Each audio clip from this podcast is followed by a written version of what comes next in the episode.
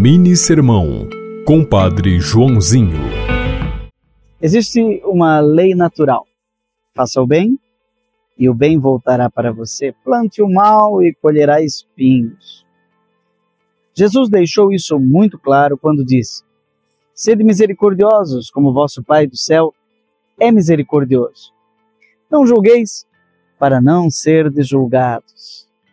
Não condeneis, para não serdes condenados.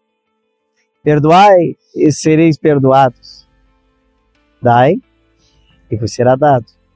E ele ainda completou que essa é uma boa medida, calcada, sacudida, transbordante, colocada no colo da gente, porque com a mesma medida com que medirdes os outros, vocês também serão medidos. Nada mais claro do que isso, não é verdade? Então faça o bem, sem olhar a quem. Inspirado em Lucas, capítulo 6, versículo 36 a 38.